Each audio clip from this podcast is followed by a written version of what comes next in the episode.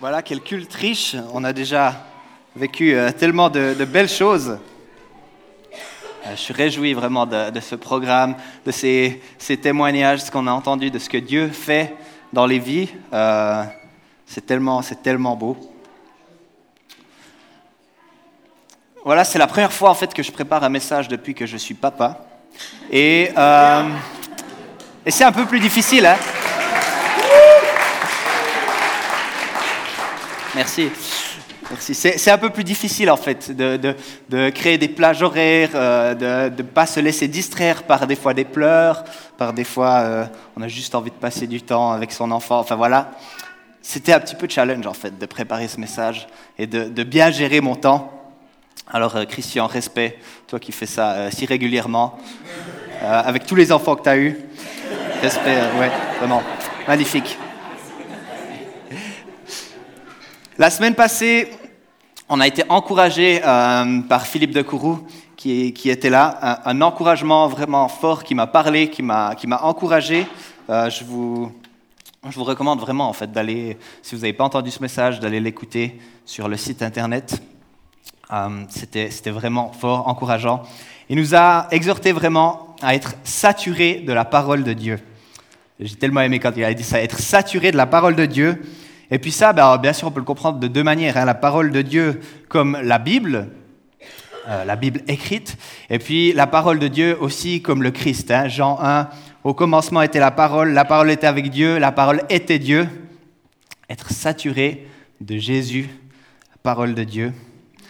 Et ouais, j'étais encouragé de voir cette parole euh, vivante, cette parole de vie euh, dans, justement dans la vie de quelqu'un qui, qui, la vit vraiment euh, comme ça, euh, quotidiennement, de, la proclamer, de la répéter, de la méditer, de recommencer et faire ça, faire ça. En tout cas, moi, j'ai une aspiration à avoir une foi comme ça en cette parole. La parole de Dieu, elle est puissante, elle est agissante, elle est efficace. Et pourtant, si souvent, je la laisse de côté. Pourtant, si souvent, je fais plutôt la place à mes priorités, ou ce que je crois être en tout cas des priorités. Je me laisse séduire par d'autres choses aussi. Et je ne parle pas seulement du fait de ne pas lire la Bible. Hein. Bien sûr, ça c'est à recommander, mais, mais ce n'est pas le seul moyen en fait de négliger la parole, je pense. Il y a aussi le fait de lire la Bible comme on lit simplement un roman ou comme on lit un article de journal et puis ensuite de passer à autre chose. Non, la parole de Dieu, c'est vraiment pour la, la, digérer, la méditer. Et puis, euh, c'est important. Et ben, Philippe euh, nous avait rappelé aussi ce premier psaume qui dit Heureux celui qui trouve son plaisir dans la loi de l'Éternel et qui la médite jour et nuit. Et j'aimerais ajouter ben, que Jésus, à la fin de son sermon sur la montagne, où il a donné justement hein, ses enseignements de comment vivre une vie en tant que chrétien, euh, comme un manuel d'éthique du chrétien, l'établissement du royaume de Dieu, eh bien, ce qu'il dit tout à la fin, c'est que celui euh, qui, qui, écoute cet enseignement mais ne le met pas en pratique, eh il est comme un fou qui bâtit sa maison sur le sable. Et il exhorte à construire sa vie sur cet enseignement qu'il a donné.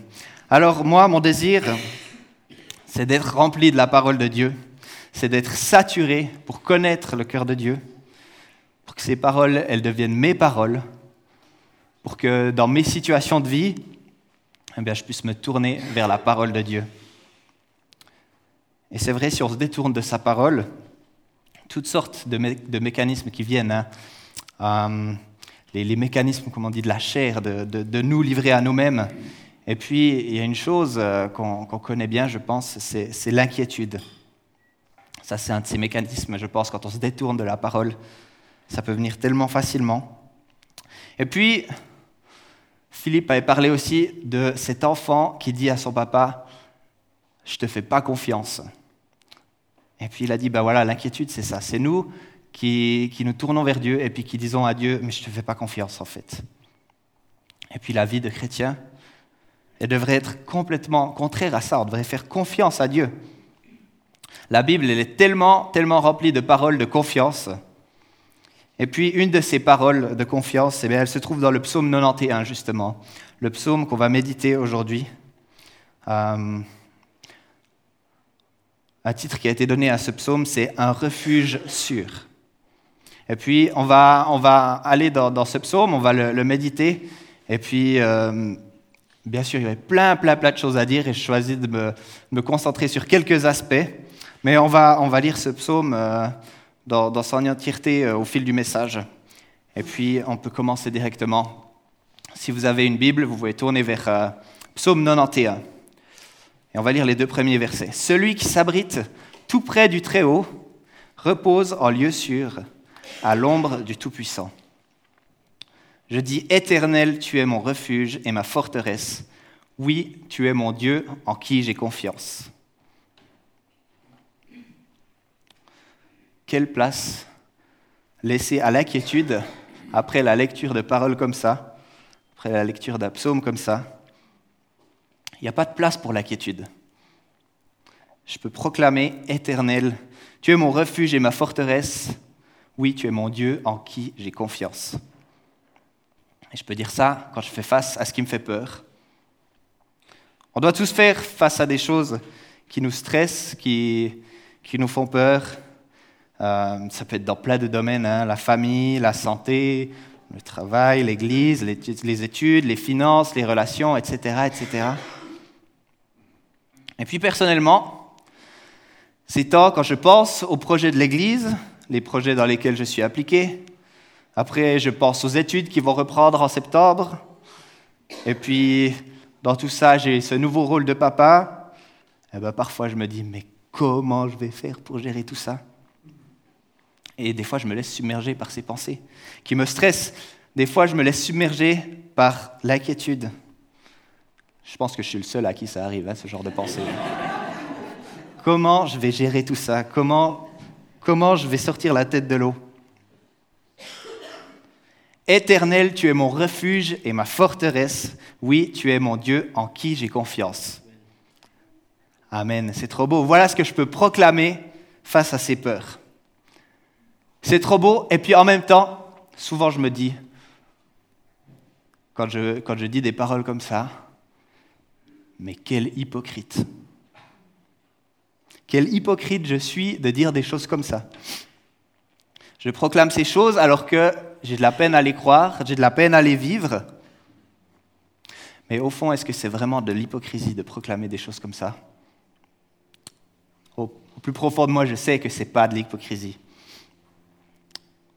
Je ne crois pas. C'est comme chanter ces cantiques qui disent Entre tes mains, j'abandonne tout avec bonheur. Oui, prends tout Seigneur. C'est fort hein, de dire ça. Oui, prends tout Seigneur. Ou bien de dire, je te donne ma vie, elle ne m'appartient plus. C'est des paroles fortes et pourtant on les chante régulièrement. Eh bien, ce n'est pas de l'hypocrisie. Même si des fois c'est difficile hein, à mettre en action, même si des fois c'est difficile de les appliquer. Eh bien, d'une part, je pense qu'on est appelé à proclamer ces choses par la foi. La foi, l'assurance des choses qu'on espère. Et puis, comme on l'a dit, il y a une force dans le fait de proclamer, de proclamer ce que la Bible dit. Parce que la Bible, c'est cette parole agissante, parole puissante, efficace, inspirée par Dieu lui-même. Ce n'est pas juste des jolis mots qui sont anciens, qui ont été bien traduits.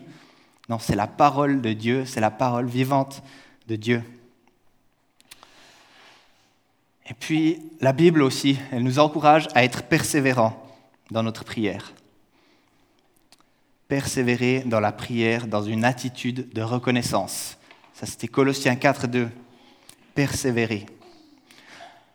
La persévérance pour continuellement mettre notre attention sur les choses de Dieu.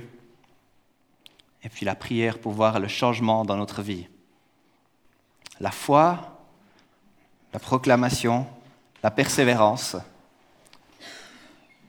Eh bien, tout ça, ce n'est pas de l'hypocrisie quand on dit je mets ma confiance en toi, Seigneur. Dieu, il agit en nous. Dieu, il est puissant. On va continuer la lecture, on va reprendre le verset 2 jusqu'au verset 4. Je dis, Éternel, tu es mon refuge et ma forteresse. Oui, tu es mon Dieu en qui j'ai confiance. Car c'est lui qui te délivre du filet de l'oiseleur, de la peste et du fléau. Il t'abrite de son aile et caché sous son plumage, tu trouves un refuge sûr. sa fidélité est un bouclier, elle est une armure. Ici, la protection de Dieu, le refuge de Dieu, c'est imagé, de deux façons euh, différentes dans le début de ce psaume.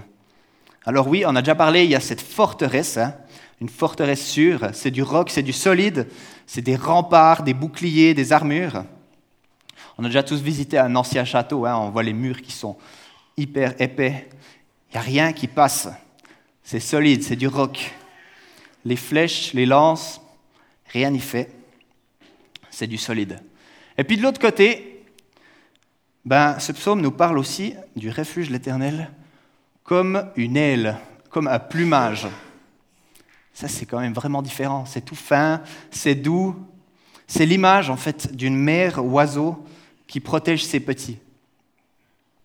C'est vraiment différent d'une forteresse. Les ailes, elles sont fragiles, elles sont beaucoup plus fines. Elles protègent des intempéries, de la chaleur, du froid. Elles rassurent dans la peur. Elles sont aussi un signe que nos besoins sont couverts la maman oiseau. Si bien que, en fait, quand j'ai lu ça, j'étais obligé de penser à ça. Rebecca, elle a reçu des habits l'autre jour. Elle a reçu un petit body comme ça. Ici, c'est écrit Baby Bird, bébé oiseau. Et puis, c'est pas tout ce qu'elle a reçu. Elle a reçu un plus grand t-shirt. Et c'est écrit Mama Bird, la maman oiseau. Et voilà, les deux, ils vont ensemble. Et puis, eh bien, ouais, Papa Bird, il n'est pas là. Désolé. Il a rien reçu, Papa Bird.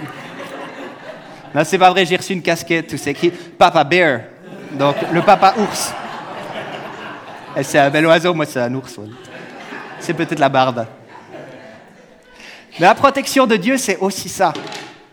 C'est une dimension qui est maternelle, une douceur, et puis il y a aussi bien sûr la force de l'instinct de la mère, hein, qui veut protéger ses enfants, qui veut protéger ses petits. Il y a une grande force. Mais aussi comme une faiblesse, une notion de sacrifice. Une maman, elle fait toujours passer les besoins de son enfant avant elle, avant les siens. Et cette notion de, sacrifice, la sécurité dans un Dieu qui d'apparence est fragile, eh bien on la connaît bien, elle se révèle à la croix. C'est Jésus, notre refuge à la croix. Le refuge sûr, c'est la force, la solidité de la forteresse, c'est la douceur maternelle aussi, et puis c'est la croix. À la croix, notre sécurité, elle est totale. À la croix, nos besoins, ils sont couverts. À la croix, on n'a pas besoin d'avoir peur. Et c'est Jésus qui a fait ça pour chacun d'entre nous. Amen. On continue la lecture, versets 5 à 13. Tu n'as plus à craindre ni terreur de la nuit, ni flèche qui vole durant la journée, ni peste rôdant dans l'obscurité, ni insolation qui frappe à midi. Qu'un millier tombe à ta gauche et dix milliers à ta droite, tu ne seras pas atteint. Ouvre seulement les yeux et tu pourras contempler le châtiment des méchants. L'Éternel est mon refuge. Si tu as fait du Très-Haut ton abri, aucun mal ne t'atteindra. Nul malheur approchera de la tente où tu demeures, car il chargera ses anges de veiller sur tes chemins, de te porter sur leurs mains, de peur que ton pied ne heurte une pierre. Tu pourras marcher sans crainte sur le lion et la vipère, et tu fouleras aux pieds le lionceau et le serpent. Waouh, la protection de Dieu, elle est complète. Il y a tellement de choses, tellement d'aspects. En lisant ça, ça donne l'impression que aucun mal ne peut atteindre les croyants. Qu'avec Dieu, tout est rose, tout est facile, tout est beau. Et pourtant, on sait que ce n'est pas, pas le cas. Hein. On sait qu'on qu'on traverse des difficultés, qu'on traverse des challenges. Mais ça, de faire croire que tout devrait être rose, eh c'est aussi ce que Satan il veut faire penser à Jésus quand il le tente dans le désert. Parce que ces paroles, hein, elles sont aussi dans les évangiles. quand il tente Jésus dans le désert, il utilise ces paroles. car il chargera ses anges de veiller sur tes chemins, de te porter, de peur que ton pied ne heurte une pierre. Pour tromper, il va essayer de tromper Jésus.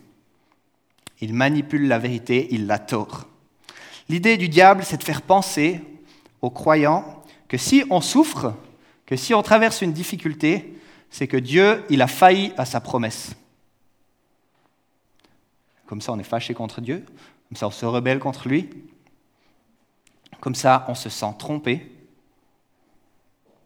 Et c'est comme ça qu'il procède. Dans le jardin d'Eden, il essaye de tromper. C'est comme ça qu'il le fait dans la tentation. C'est comme ça qu'il le fait avec Job etc. etc. C'est les schémas du diable. Mais si on regarde quelques versets plus tard, et ils ne sont pas affichés là, ce sera le verset 15, le psaume il dit que Dieu, il sera avec nous au moment de la détresse. Au moment de la détresse. Quand on est dans la détresse, Dieu est avec nous. Il ne dit pas qu'il n'y aura pas de détresse. Et Jésus lui-même, il était clair là-dessus. Hein. Il n'y a aucune tromperie de sa part. Dans Luc 21, 16 à 18, il parle de la, persécution des chrétiens. Et puis, quand on lit ce passage, on peut penser à première vue que c'est un paradoxe, parce qu'il dit, plusieurs d'entre vous se feront mettre à mort, et juste après, il dit, pas un seul cheveu de votre tête ne se perdra.